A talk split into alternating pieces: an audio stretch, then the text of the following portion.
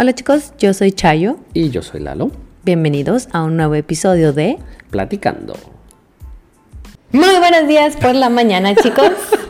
¿Qué tal? ¿Cómo están? Muy, muy, muy buenos días, Chayito. Esa energía, ¿por qué tienes eh, tanta energía el día de hoy? Porque me veo bien y me siento bien. Amén. Excelente, chicos. Pues aquí estamos nuevamente. Eh, ¿De qué vamos a hablar hoy? Bueno, primero lo primero. Chicos, eh, si les está gustando lo que estamos haciendo, no olviden de suscribirse. Nos pueden seguir en Instagram. Y, mm, y aquí estamos para seguir sintonizando. bueno, pero de hecho, el tema de hoy está interesante. Sí, sí, claro. Todos son interesantes. Hoy es uno eh, del que tienen que poner mucha atención porque es muy, es muy, ¿qué? No he tomado café. No he tomado café. Tómate un poquito de cafecito. Pero tengo ya la cafeína hasta acá y no me la he tomado. Listo. Bueno chicos, el tema de hoy es muy importante porque es algo que van a necesitar. Entonces pongan mucha atención y bueno, comencemos. Eh, bueno, hoy vamos a hablar de, bueno, varias cosas, pero va a ser como una historia, un poquito, ¿no? Entonces, eh, ahí en realidad el otro día estábamos discutiendo y, es una pregunta que siempre me, hace mucha gente acerca de el tipo de estudiante que tenemos en la escuela. Mm. Entonces, eh, ¿por qué en realidad la gente estudia el español en nuestra escuela? Y de hecho, pues, ese es, hay, caben en tres categorías, en realidad. Las principales, ¿no? Los motivos principales. Sí, correcto. Que es ¿La número uno? La número uno es, eh, bueno, a, quién no le gusta viajar. Claro. Entonces, eh, muchos estudiantes estudian el español porque quieren ir a visitar países hispanohablantes. Y eh, es una experiencia más que más auténtica, entre comillas. Te empapas más de la cultura cuando sabes un poquito. Sí y la reacción de la gente también es súper eh, positiva e interesante. Bueno, de acuerdo. La segunda, desarrollo personal, o profesional. Sí. Que pues la gente siempre quiere seguir eh, aprendiendo más. Mejorando un trabajo o el cerebro también. Hay estudios que, que demuestran que el, el estudiar un idioma en una edad mayor previene eh, principios de Alzheimer y todo ese tema. Mm. Es interesantísimo. Bueno, y por última. El amor. El amor. El, amor. El amor, el amor. Eh, novio, novia, esposo, esposa. Familia, lejana. Eh, el amor. Bueno, familia lejana no, familia política. No, pero también hay familia lejana que quizá no hablen el mismo idioma. Hay muchos casos hoy en ah, día. bueno, sí. Y quieres aprender porque quieres conectar con esa familia. Sí, sí, sí. Eh, que no está cerca de ti. Claro, claro, claro, claro. Bueno, y en ese orden de ideas, eh, también hay, o sea, esos son como el tipo de estudiantes que, tenemos en nuestra escuela, pero de la misma manera eh, encontramos unas estadísticas un poco interesantes oh. de, del español en el mundo. Y, y, quizá pues esto es algo que, que los motive a, a, encontrar aún más razones para continuar eh, estudiando el, español, ¿no? Correcto. Eh, bueno, una de ellas, y es una de, de, mis favoritas, yo soy una persona que de estadísticas. Me gusta mucho la, como las, los números, las estadísticas en este sentido. Entonces, chicos, hay 20 países a los que se puede visitar que hablan el español como lengua oficial y un territorio. También lo hablan 580 millones de personas. Sí. Son bastantes. Sí, sí, sí. Y de es- esas 580, 483 millones son nativos. Bueno, otro dato interesante es que el español como lengua en número de hablantes es el segundo después del mandarín en todo el mundo.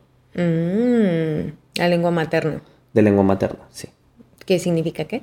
Que significa que de esos 483 nativos que tú has dicho, eh, porque has dicho, tú has dicho dos cifras, 483 nativos y 580 total de hablantes. Correcto.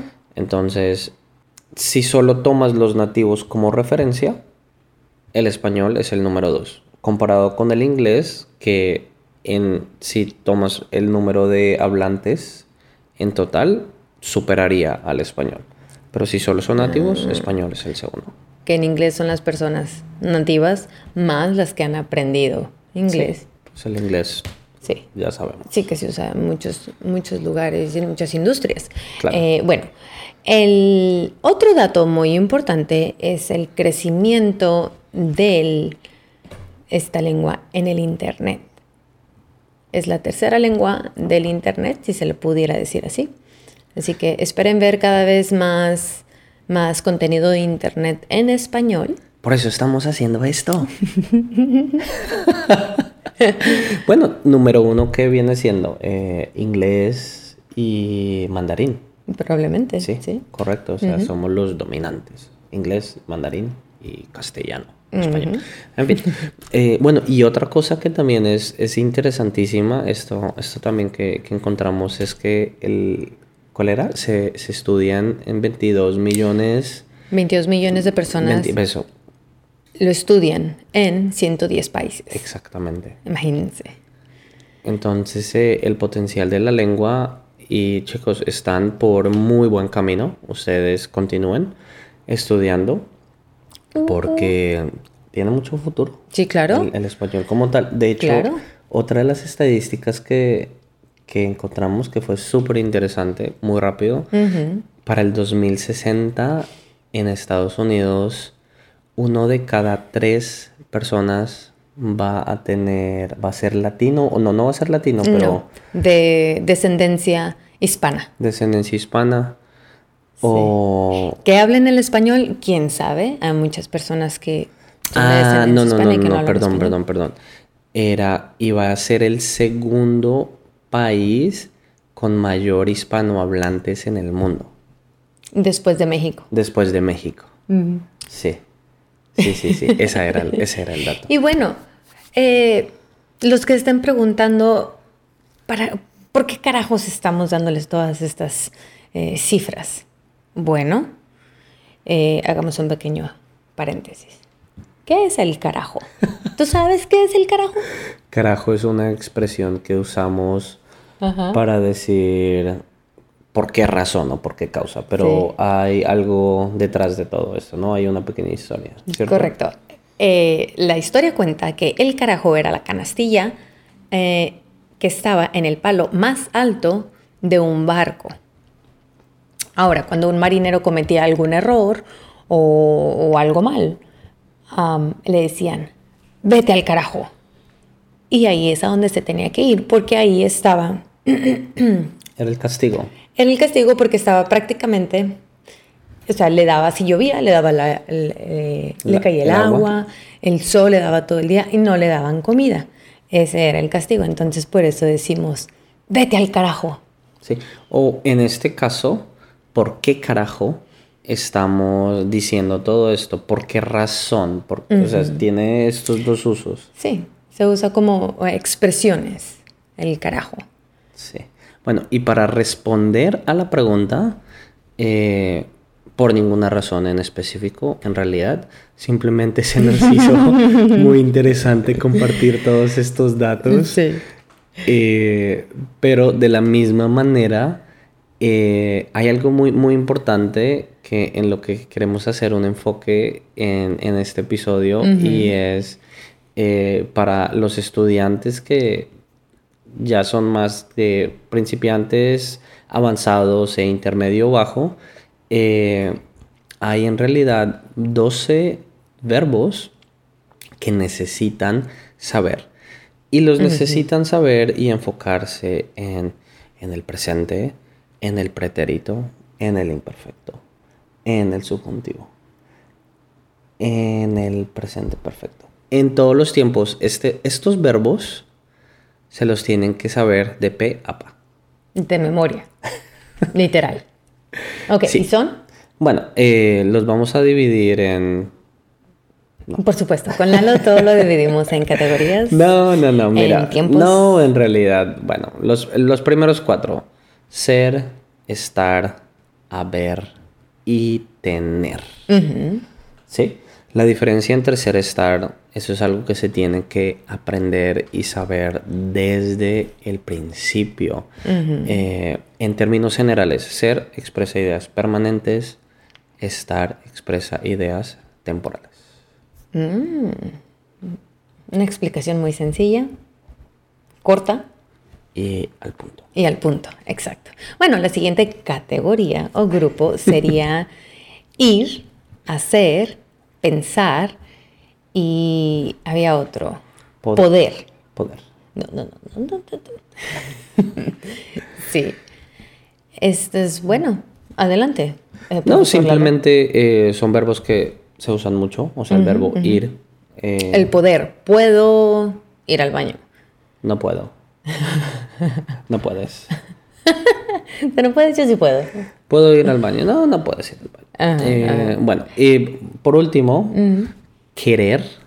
¿Dónde está mi lista? Ah, querer, querer. Querer, gustar, eh, saber y conocer.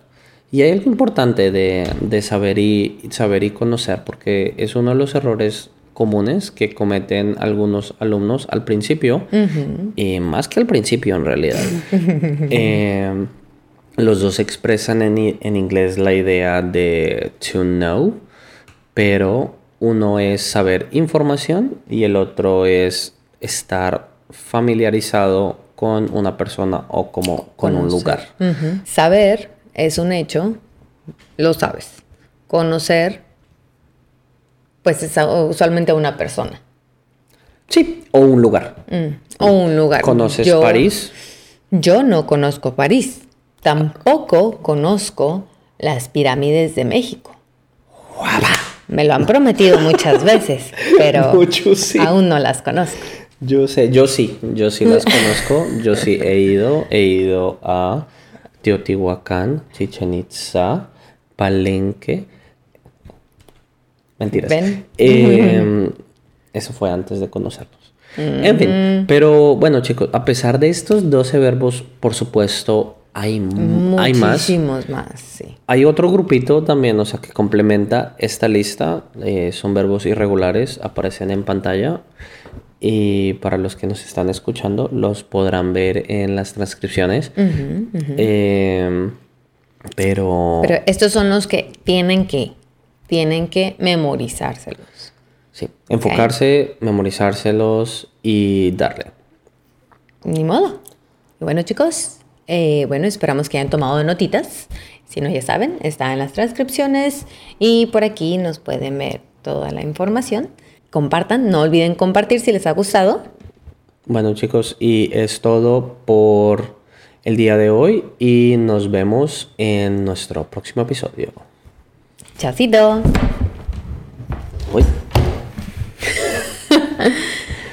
no hemos caído.